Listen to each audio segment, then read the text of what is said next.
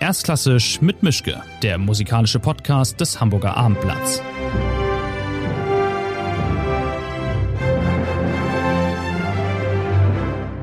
Schönen guten Tag zu einer neuen Folge. Ich bin mal wieder in meinem Arbeitszimmer. Man hört es am Klang. Ich habe einen Gast, der ich weiß gar nicht genau, wo ist. Ich nehme mal an, entweder in den USA oder irgendwo in Asien. Wir haben uns getroffen bei einem Konzert von den Knights hier in der Elbphilharmonie und ich habe meinen Kugelschreiber auf seine Stradivari geworfen. Das war eine unvergessliche Geschichte.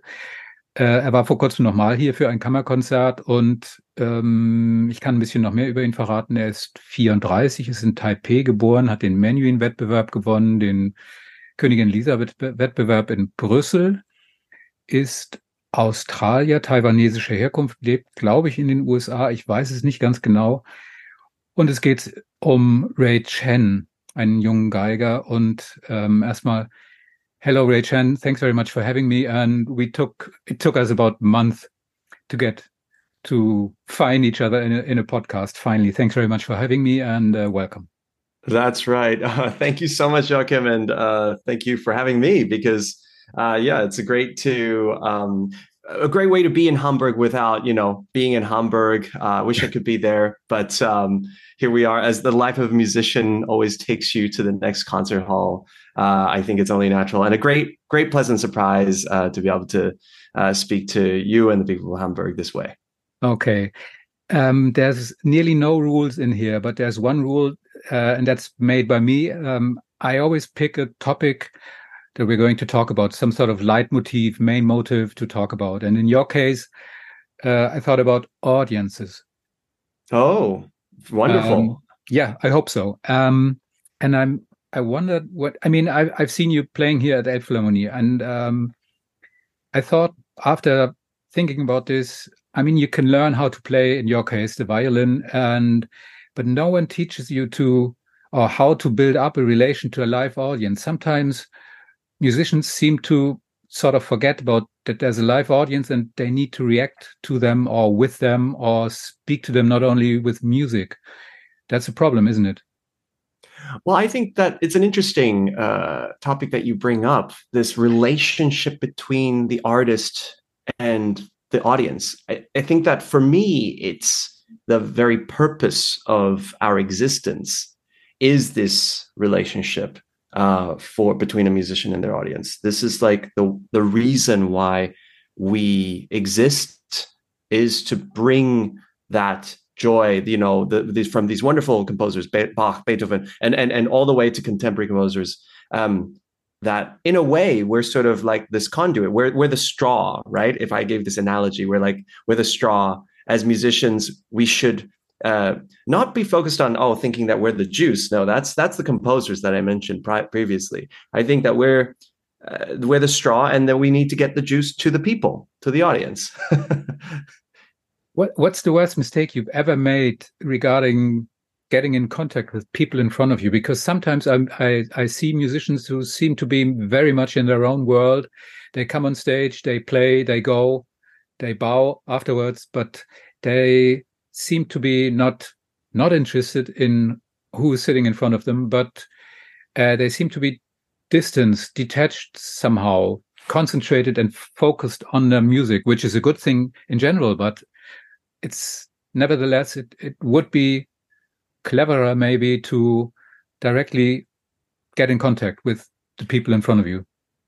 Well, I think that it's it's something that every I, I always say this every artist every musician should know their audience who they're playing for right? Uh, in a way if your audience is the type that loves to let's say be more more an observer there's two types of audiences right? Like more of an observer type of audience that you're looking at something very very beautiful. You're observing something that's in a beautiful glass box. You're you're you're looking at it. You want to have a bit of distance uh, because you know you, you don't want to be too close. There there's this this type of audience. And then there's another type of audience that's more the immersive immersive types wants to be in as part of the music let's say for a musician's example or, or, as part of the art and and wants to be closer wants this connection to the artist. Then and, and that type of audience requires that type of artist. And the the previous the former type requires the the the, the other type of artist. So I, I, think the main issue here is not um, you know which type you should to be. You, you should be you know based on your your your own choices, but rather like who is in the audience and who, which type of audience you attract, and to be very, uh, I think, intentional about it uh, and aware about it, um, and and not you know be surprised when it's like okay, well, certain type of audience, which I think I, I would like, I, I would like to think so that I'm correct that nowadays people would prefer a more immersive experience when they go to concerts. Mm. Do you pick yourself one person in front of you? Do you try to get eye contact with one person and that's the one you need to get in touch with, or is it completely different in your way? Um, no, no, no. I, I, I tend not to pick just one person because that that would be kind of a little too intense just for the one person. I, I, I tend to think about the concert hall as an extension of my instrument as a whole. So every performance becomes different in that way because each hall responds and resonates differently. Um, the Elbphilharmonie, as an example, is you know it's so it's so tall, right? It's it's just like it, this this hall is is compared to the for example the Laeiszhalle, it's it's more traditional shoebox as we call it, and and and each time you you you perform, you think about I think about expanding my my mind, my space to include the entire uh, everything within the hall. Uh, the, the, the, all the musicians all of the audiences to up to the very last row behind in front you know everywhere. So so it's more about creating almost like this magnetic field of of, of influence that you are communicating to. It's like a wi-fi signal so to speak. That you don't want to make sure you want to make sure that everybody is connected. You don't want to have you know bad and and, and the hall of course certain halls help with that and other halls you know tend to do the opposite. But um, great halls will help you reach i think every corner isn't that complicated and tiring and and and um yeah maybe stressing as well um because in normal life it's hard enough to concentrate and to focus on one person sitting in front of you and you're trying to focus and connect with i don't know 2000 maybe. Well i mean no one ever said the life of an artist was was was easy right? I, I, mm. mean we don't do this to to to be to to choose the easy path. I mean you think about after all the tens, thousands of hours of practicing and and and even more just thinking you know being in that mind space of of thinking of the music and living and breathing in it. And then you finally you finally get to this moment where you are ready to share. And then what? And then you don't? That that seems like a little ridiculous to me. So so to me no it's not it this was always the intended purpose. Do you talk with colleagues about building up new ways of connections to an audience, or is this a sort of non-topic because you're everybody is in his own world, in his own um, bubble, so to speak? Because still, I I still think that are that there are artists who are more uh, relaxed in connecting and talking in a way to to an audience directly verbally maybe also and the other ones are just delivering. And i think yes. it should be it should be necessary to to to get change there as well to to not just get on the stage do what you're been what you've been uh, what you've been good at for years um, get the applause get to the next plane and do it all over again. That's that's not enough not enough anymore. Yeah I, I i think i think that there's several parts to that that you know question or statement that it, it's difficult right first i think you mentioned change it's mm-hmm. it's very i think difficult when you've been doing the same thing for decades you know 20 30 years and then suddenly there's a change and then you have to and suddenly it's like requested or demanded or required that that you need to do something completely different something that was almost is you know for certain artists I, I would think that it's almost against what their their belief is. Just as i believe you know as a as a new artist that that we must communicate that we should and and not just you know i'm not talking about walking on stage and and talking to the audience. That's just uh, in a brief moment, I don't think that that should occupy the the communication. I mean, in the playing, the music, off the stage as well, with content creation, with with having a connection there. Um, of course, social media is a part of that, but content can be made in many different forms, right? It can be a blog, you can write a book, you can, you know, make a video. There's so many different ways. I I believe I, Ray Chen, believe that we should uh, stay connected. However, I can imagine that if you uh, weren't used to doing this, and you and you not only weren't used to doing this, you already had a successful career without doing this. To suddenly change that, that must be that must be a 180 degree turn and a very I think uh, you know whiplash, we, we call it when the car suddenly stops. Uh, that that feeling of of, of pain uh, must be there. Um, however, I think that at the same time, it's it's it, it's also one point that I made is like when you've been doing the same thing over and over again, right? And I think that's the main point that people struggle with. It's at a certain point, I think, as an artist, you should look at yourself and and think, am I doing the same thing? And if the answer is yes, then I think you then the fear should come. And if there's no fear, it means you've grown complacent. Mm-hmm. Since you mentioned social media, you're very active on social media platforms and you're doing not you're doing it not only for the sake of it but you actually connect to people. There's lots of responses. You're very you're very popular. You you're really out there. I mean if you if you go to other artists and it doesn't connect with age necessarily but if you if you i don't know if you talk to Grigory Sokolov or Krystian Zimerman and tell them go online, do something on so social media, they'd see it as a personal insult and never talk to you again and other artists are very much more relaxed and it's not just like a like a funny gimmick. It's a real new it's a really new way to connect to audiences. How important is this? I mean for you it's important and it works but how how hard is it to come to see that you have to do this maybe? Maybe you or maybe you don't. I don't know. Maybe you should but you don't have to. I don't know yeah, I, I think I'm I'm the firm believer that you know there's there's there's never a, a requirement to do anything. Like none of us are required to be on stage, or none of us are required to, you know, uh, play for people, perform for people. You can always stay at home. You can always choose whether or not you want to walk outside. You know, these are all choices that we make, and and we as artists provide a service right? I think that that we can align on.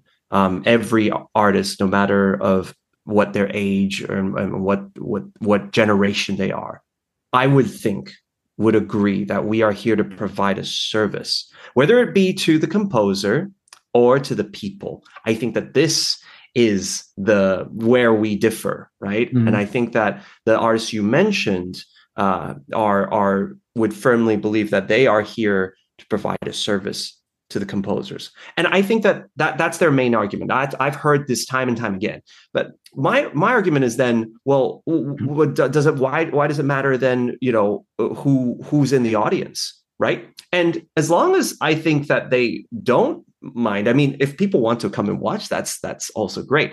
But i think that there is a change there's a shift right? And and sometimes these artists see another type of artist. And this is where the comparisons start. I, I don't like to compare and, and say you know one way is the right way or one way is better than the other way. I just think that it there are there should be many ways of being an artist right? And that's still respectful to the music so so just as like you know if i were to say oh you know those those artists those uh, older artists they're they're you know backwards thinking and they're not moving forward like that's so easy. That's i think that that's like a, a disrespectful way of of of comparing people. I i think and just like like and and i've gotten the opposite right? I've gotten like like you know whispers of oh well you know he's selling out or why is he like doing all these he's being distracted away from the music? But you know it, it, it's two different sides. I think it's like from my side it's a way to relate to people. It's music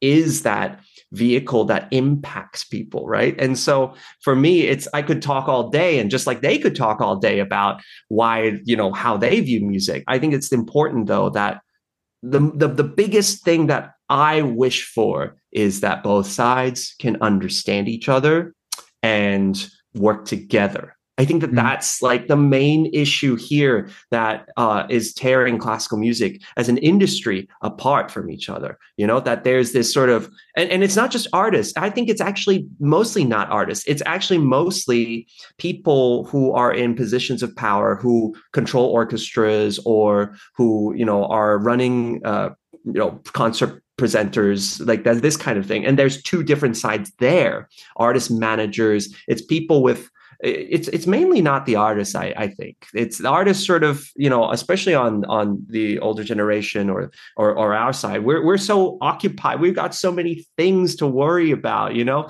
I'm busy with you know music and they they're busy with music. I'm busy with social media. They're busy with you know like doing their thing. It's it's it's a lot. We don't have time for other to make sides but but sides have been drawn. There's been a line and i and i feel that that there's sort of like there's a need from people who aren't even uh, I would say like in it who wish to be in it and they are making us draw a line. Mm-hmm. And I, I, I don't I don't I don't appreciate that so much. Mm-hmm. I'd like to change the topic somehow. Um, I looked up your personal life, and I've, I mean, you you were born in Taipei. You grew up in Australia, in Brisbane, as far as I know. Um, how did you? How did this happen? I mean, how did you? That's not neighborhood. Um, and how difficult and hard was it for you to assimilate in a way? Oh yeah, I well, so I was born in Taipei, as you mentioned, and I we moved to Australia, my parents and I, when I was like maybe five months, six months old. Mm-hmm. Was a baby, and uh, you know it was a completely new environment. My parents they spoke a little bit of English, but they were very. I mean, there's it, there's uh you see it now on all the the popular media, right? Disney and all this, the Netflix. There's a lot of you know uh, stories about uh, Asian immigrants are, are, becoming very popular, especially here in the United States. And and um, yeah, my parents were very typical first generation immigrants, new culture, trying to assimilate themselves uh, and trying to provide me with all the opportunities that they didn't have when they were growing up. And so one of these was learning music or in in in my particular example, it was learning the violin. There was actually also a piano in the house, but uh, for some reason I just didn't really take to it. It was probably in comparison to the violin. The violin was you know something very small. You start with a a size that fits you. It's like a bespoke, tailor-made suit. You know, it's like oh, okay, you start on the one quarter when you're four years old, and then you move up, and each time it feels like you're you're getting an upgrade, right? You're like, oh yeah, I'm leveling up, and there's this wonderful uh, growth of your companion that grows with you. It's, it's really it's really fun. Whereas piano mm. just kind of stays the same, right? So you can imagine that to a four year old uh, starting the piano, it's it's quite a, a monster of an instrument. Mm. Whereas the violin is like, yeah, this is this is yours. It belongs to you. And that was that was something that I really enjoyed. Okay, I mean afterwards. Correct me if I'm wrong, but afterwards it gets really interesting in a way because you were sort of a wunderkind there were expectations coming your way. I mean, you started with four playing. You you played with Queensland Philharmonic when you were eight. You played at the Winter Olympics when you were nine, representing Australia, as far as I um, as far as I know. Then you studied in Cleveland, so you started a professional way of living when you were 16 on another continent, actually on another continent uh, than Australia that must have been terrifying. I mean, I would have, I wouldn't have liked to do something like this with, when I was 16, but I, I don't know. It was definitely a sense of adventure um, to be in so many different places, you know. And for me, I'm, you know, the type of learner that needs to dive in deep to a new pool like of knowledge. Let's say there are many different pools and many different environments there are many different experiences. I, am the, some people can observe right? This i think this is like also speaks to the type of audience that i attract. I'm not the observer. I need to go in and experience. I'm the experienced person. I'm the immersive person. I, so even when i'm learning something new or or uh, wanting to sort of having to learn something even if it's not intentional if i need to i need to absorb things so that means i need to go in. And so for me going to the United States when I was, you know, 15, 16 years old, going or or even before that, um, flying from Brisbane to Sydney, it's about like an hour and a half of a flight. Uh, and then sometimes staying overnight for for violin lessons. This was all part of uh, you know, I was like 13 or 14 years old doing this on my own. This this was all part of like a necessary learning process for me to be able to absorb all of these all of these like you know mm. the environment the the, the learnings that that happened um, and and even moving to Berlin for you know a few years uh, in 2015 I just I just knew that there's hey there's something each time there was a reason a different reason to do so and it was always a difficult one for the Berlin reason it was like I feel like I'm missing something in my playing I need to I need to come to Germany you know as a as a string player this is this is where all of the the main composers, Bach, Mozart, Haydn, you know, all these where the genesis of it all started. So I need to come here to Germany to to to learn something. So so it's like, but is it was it going to be easy? No, it, was it was always difficult every single time. It never it never got easier. But the knowledge, the the experience of oh, this is going to be so helpful for me down the line. I'm going to thank myself for doing this is like was uh, always happened. That reassured me.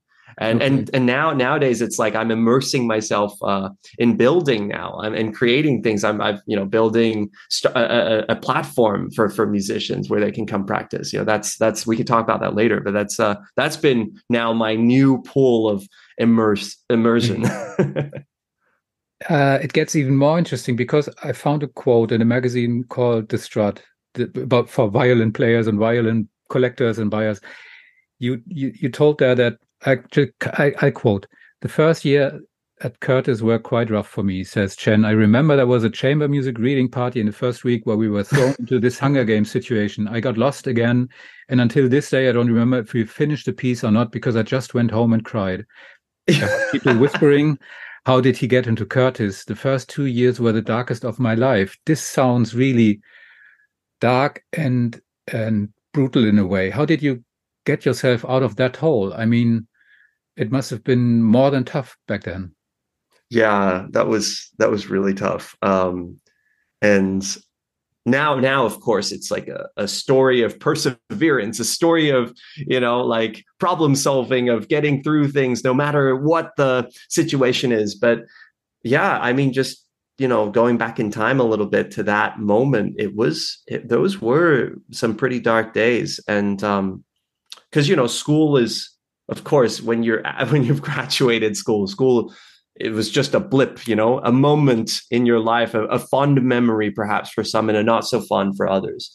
Um, but but for me, it was you know when you're there in the moment, it's it's everything, it's your entire world, and and I and for me, how I got out of it was yeah, it, I I just tried everything. I I literally tried everything I could. I, I studied with all these different teachers, you know, um, without offending my main teacher. I, I, would like, you know, ask them for chamber music uh, coaching, so you know, play sonatas. That's a that's a duo. That's not a main lesson, though. Things like that, and I think that I've always been a um, I, I, a naturally sort of creative around the the situation type person you know and and i really leaned into that here during whenever i i have you know i'm faced with an obstacle. I i find myself sort of doing things on the side that help me get out of that situation. And and, and that's been very very helpful you know not only at school of course but before and also after and setting up a career. How do you you know there's there's there's always going to be obstacles in life. And how do you sort of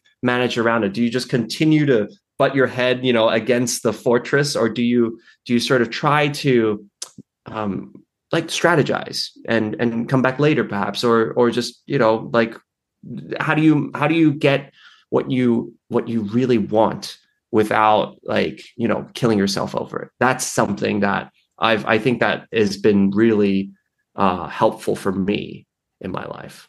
So being a musician is a brutal profession in a way. It's certainly not easy. I, and and i think that that's why uh, you know, whenever people ask me, "Hey, my my kid is uh, you know 15," or they'd ask me personally, and they're like, "I'm I'm thinking about becoming a professional musician. What do you think? What do you think?" And I'm always like, you know, there's I, I tell them the truth. It's it's you're to it's to be the most difficult thing. I, I I don't think that other professions are easier or any easier. Like my sister's a doctor. I mean, she's like on call like nights. You know, it's it's it's crazy. So I, I think that whatever you do, I tell them it's it's it's if you want to do it to excellence, you're you're always going to have a difficult it's never going to be easy. It's always going to be mm. difficult. However i think that there's being a musician you're more exposed to whether or not you are at uh that like you know height of excellence right? You're constantly reminded of whether or not you're good enough um, and how people perceive you and you're playing. You're constantly putting yourself out there it's inevitable right? Like whereas if you're a doctor you know, oh you're a doctor. You sort of you're in this you're you're there. A musician has like many layers of of of judgment that's available. Like are you what kind of musician are you? So that so that that's that's always how i you know in a quick sentence i say hey if you if you can't live without it then then then go for it. But you know mm-hmm. be prepared. If you if you need this sort of ambition and if you're ambitious like you are how tough is it for you to feel instantly after the second bar the fifth note tonight i won't be a 10 i'll be happy if i end up as a 4 uh, well, I think that for when I think about it like that, you know, let's say I I mess up the beginning, right? This is the situation that you've created. Like something's gone wrong, and I feel off, and I feel that I'm at, I'm not at the ten, I'm at the four. At that moment, I think that music, though, like when you're really creating, it's it's not like you practice one way and then you go on stage. If that was your process, then yeah, you'd be in trouble because then you have to continue down the road. However, for me, it's like every moment is a turning point. Every moment, anything could happen. That's how uh, vulnerable you you you are. That's what I practice for, right? That's why I practice in front of people constantly. Whenever I'm practicing, there's always people listening. Uh, you know, and and and and that's what I do when I practice. I try different things, and every every every note, every fraction of a note you can just suddenly change and and then you go back up and you you you go back back up to your 10 you know? You're you're not you're never stuck in one thing. Just as you never stuck on the 10 or of course you can inspire yourself. We call that i call that being on fire. You know you're like on fire you're going you're going ahead and everything's going great. But you could also at a moment's notice drop down. I think that it's always about you know making sure that everything you're aware of and and, and that's that's part of the art that's why why it's so alive and i think that's why audiences listen for. Mm-hmm. One story of your life I found really nice and fascinating was the you you were stuck on a plane playing Bach once in oh, yeah, 2018. Right. Uh, as far as I rem- remember, you were were flying from Amsterdam to Lisbon, and uh, something happened, and the plane had to do an extra stop or whatever, and you played Bach to keep people calm and happy and friendly, and to just keep them relaxed this seems hardly uh, in a way too good to be a co coincidence. Was it just like i mean you, you you couldn't know that before. Did you get a refund from the airline afterwards or how were the reactions like? Oh no it was just i did not get a refund from the airline. I think that i i, I it was it was just you know this came from a an unusual situation. I think there was actually a bomb scare and you know this was like it was a big thing you know this okay. was a few years ago. So and people were nervous. And i think that but then but then people became just annoyed after they'd been waiting on the tarmac for you know over an hour. And it's just like okay at this point people were sort of like just like oh gosh when are we going to get to where we need to? And i think that the music rather than you know it wasn't like oh it's calming. This is going to like make you feel like you're in a spa. No the music was just like hey whoa here's a distraction you know? Here's something here th- there's it became the purest form i think of what it means to be a musician, right? You are there to entertain the people.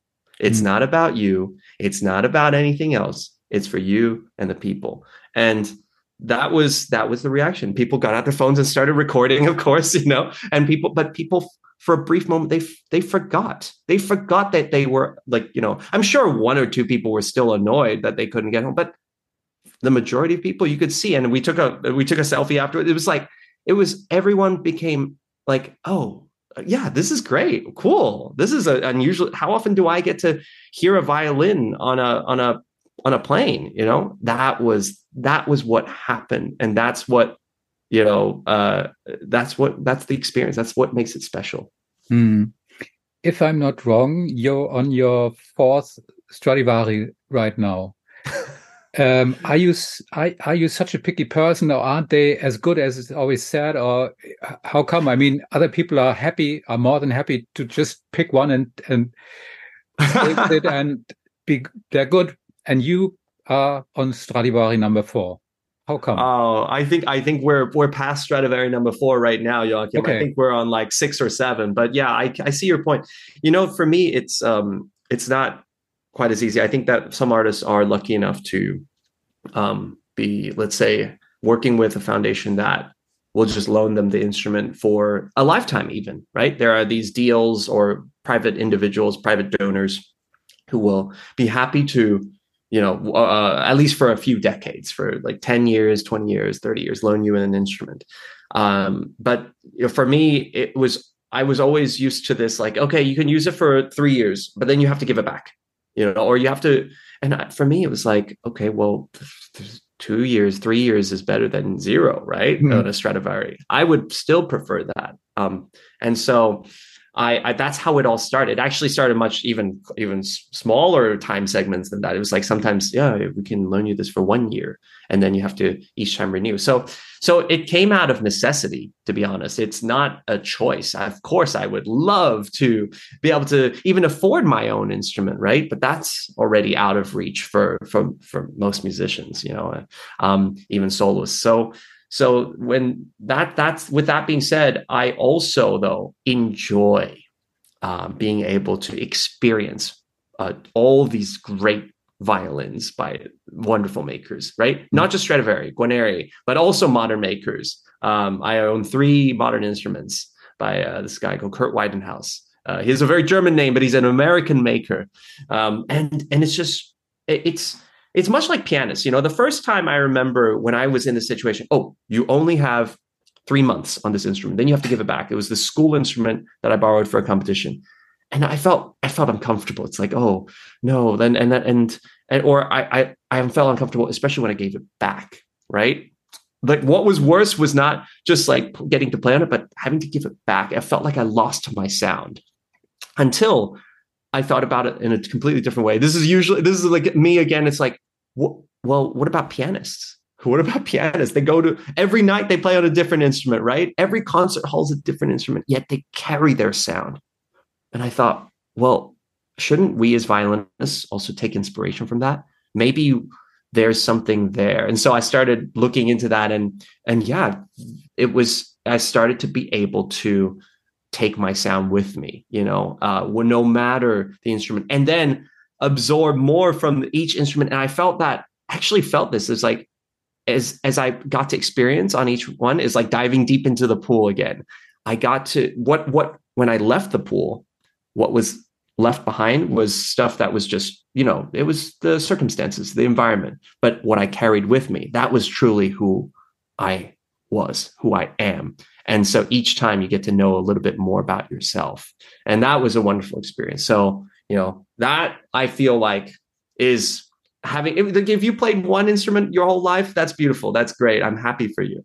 But imagine getting to know 10 beautiful instruments, you know, or 20, you know, as many, right? Like truly know them. And, and it's it's like that's that's that's like being a musician that's being a violinist that's when you really love violin um, you mentioned your your platform and and this Tonic app, and you you're putting, a, if I am right with my understanding, you're putting a practicing person in front of an audience, even if it's just a, an audience of colleagues. So you you have people seeing, checking out, controlling in a way, uh, reacting to someone else practicing that's interesting, but isn't that the most vulnerable time for an artist as well? Wouldn't it be? Isn't isn't it extra hard to open up? I mean, you, you you'd rather present yourself when you're done with practicing, not when you're still trying to get your fingers do the work as they should.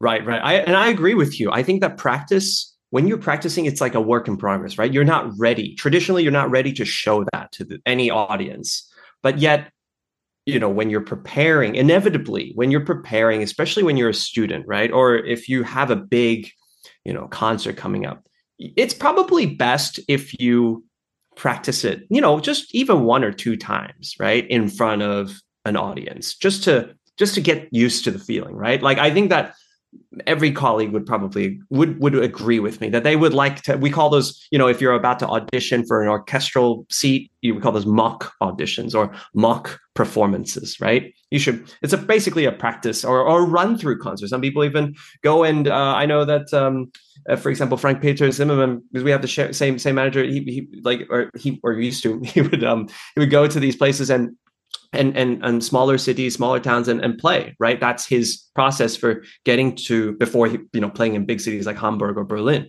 So so I think that this uh, this sort of process to practice in front of people has been used, you know, for for time. It's timeless. It's ageless. Right. So, but it's not available. See, this is the thing. It's not available to everyone the access is the problem. When you're a big artist, of course you can practice. Everyone wants to listen to you, right? And you can have all of the people. It's really easy to gather people and and and, and you feel less vulnerable. However, if you're playing music for fun and this is and this this platform is like for for all levels right? If you're playing music for fun then who who's going to listen to you? And how are you going to ever prepare to feel comfortable on stage? That's so far. Like right you might just get one performance in in however many years one performance opportunity and you can't even properly access tools to help you prepare. I think that that's like such a shame right? So so for us at tonic this this app that i've been you know building for the last two years it is about providing access. It's about also uh, providing access to a community so that people can share knowledge, right? So when you're practicing, you open a practice room, people can't see you. So you're you have your customizable avatar. It's like a fun way for you to, you know, see your journey. You can earn XP. You can like it's more like a game, like a video game because I I loved playing video games when I was a kid. So that was always a very big motivator. But motivation is the key to all of this. It's like ways different ways in which you can be motivated to practice and and so you know people can come into your room and listen to you. Um, they might be on their way to their own practice session. They might it's think it's like a school you know a long hallway of practice rooms. And you're just like going around. But for for people that's like they're living and breathing in an environment like a music school, like a music festival that they wouldn't have access to for, you know, financial, geograph- ge- geography, all these different types of reasons. They might have aged out, you know? What do you, like, when you are done with school, how, you know, do you know how difficult it is to get back into the music community? I mean, as a player, it's, it's imp- almost impossible, right? Unless you get into an orchestra, but that's limited. There's so many limitations. So, so this, it addresses all of that and on top of that, I mean, some people use it differently. It, it most importantly for me, I, I think it addresses the loneliness. You know, the loneliness of practice. It's very lonely when you're practicing by yourself, and it's much easier when others are. You know that others are practicing next door. It's like going to the gym together with people, or going to a library to study with others. Mm-hmm. You know, you you're holding each other accountable you're you're giving each other high fives you know like kind of at the end you're encouraging each other and motivating each other. So that's that's what it all is. It's just this big community for for musicians. Okay. and, and it's called tonic. Yeah. Okay. To wrap things up because you have a plane to catch as far as i know. Yes. Um, i found a last last quote from the sydney morning herald. It wrote in 2011 so you were about seven I don't know. How old were you in 2011? 2011, 22. 22. Okay. Uh, they wrote, even as a child, he was something of a show off, he says. Was it true back then and is it true now? Oh, I think that that was something, you know, when you're younger, you think about that was something I struggled with. You know, this, this, am I a show off?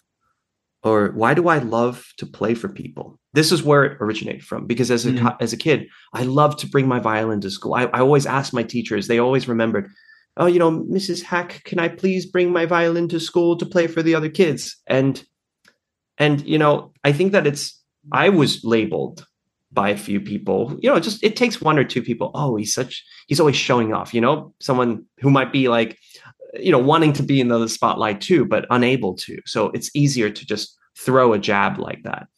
And then, I, but it stuck with me. You know, for a kid, you kind of like you you overthink things, and you're like, oh, am I show off? And you can see that it's even carried. I think this is like, this is the growth that I see now. It's like it's even carried into like the interview of that when I was 22 years old. I was still struggling with this. Am I a show off? It took me probably another 10 years until like more recently of the last few years when I realized, no, I don't love to show off. I love to share. I love to share the music, right? I love to, and you don't have to listen, but I'm here if you would like to listen and I would love to share. And that's, that's what people I think love about, about music, about musicians, about anyone, a person at work. You know, if you the, the person who's willing to share. Of course, you don't want to overshare. You need to practice, you need to prepare, you need to have everything thought out. But like, why would you not? Why would you not want that? So that was something that I later came to terms with. And now I'm very comfortable knowing that ah, it's not that I love to show off, I love to share. Okay. Happy end after all.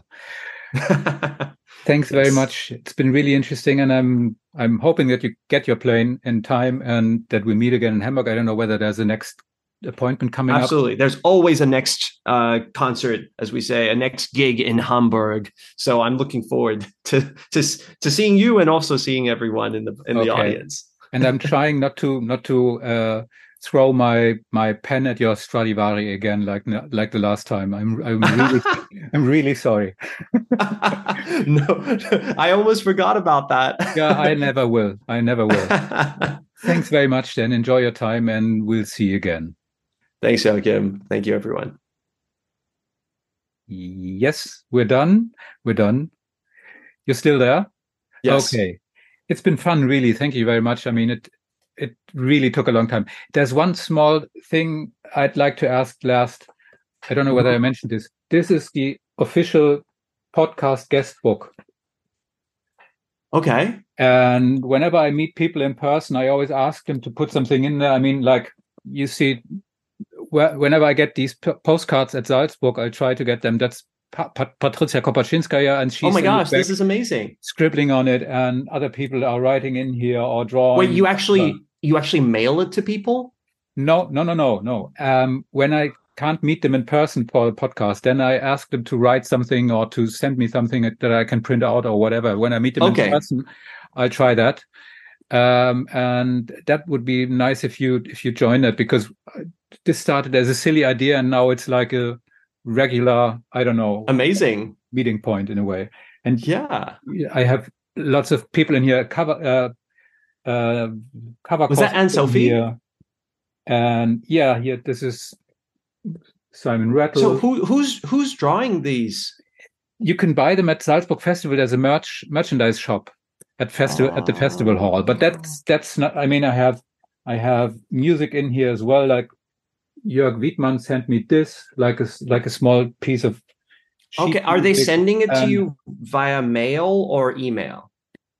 Um, email would be is is perfectly okay, and I can print it out. And if you if you if you want to, uh, I can just just a moment. Um, I got this today just by coincidence. Uh, the next director of the Hamburg Opera, I met him. Can you see this? Yes, you can we we we did the podcast in a small recording booth at the opera and he he drew this and sent it to me oh. via mail which is like real life. I mean you there you that's cool.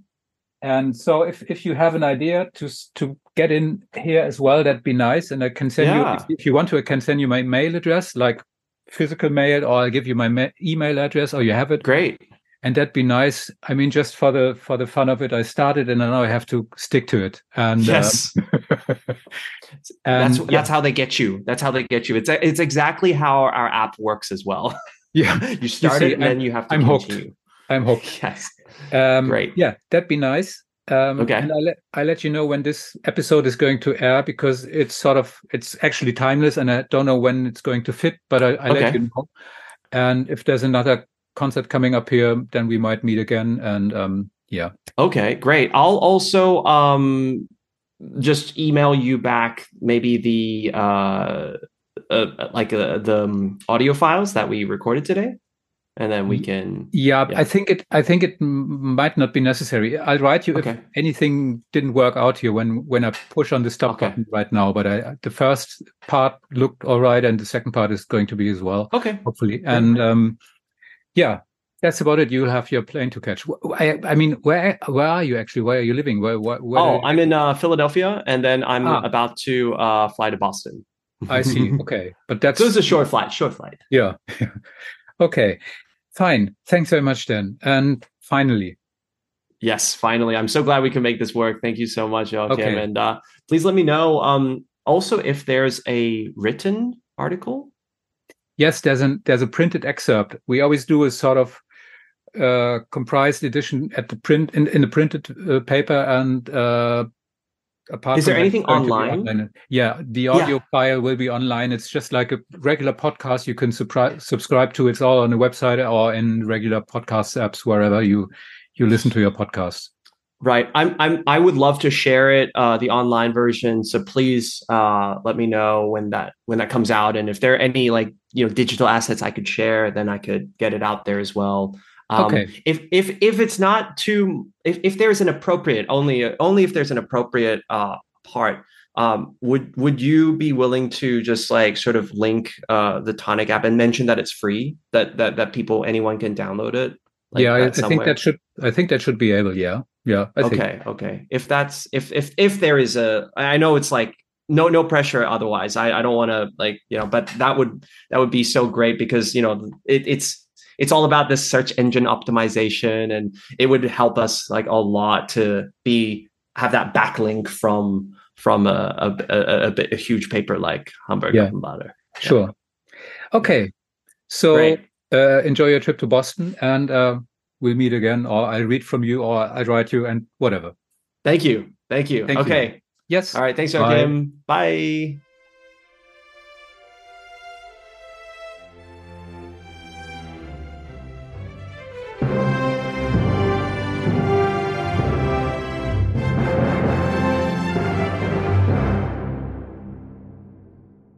Weitere Podcasts vom Hamburger Abendblatt finden Sie auf abendblatt.de slash podcast.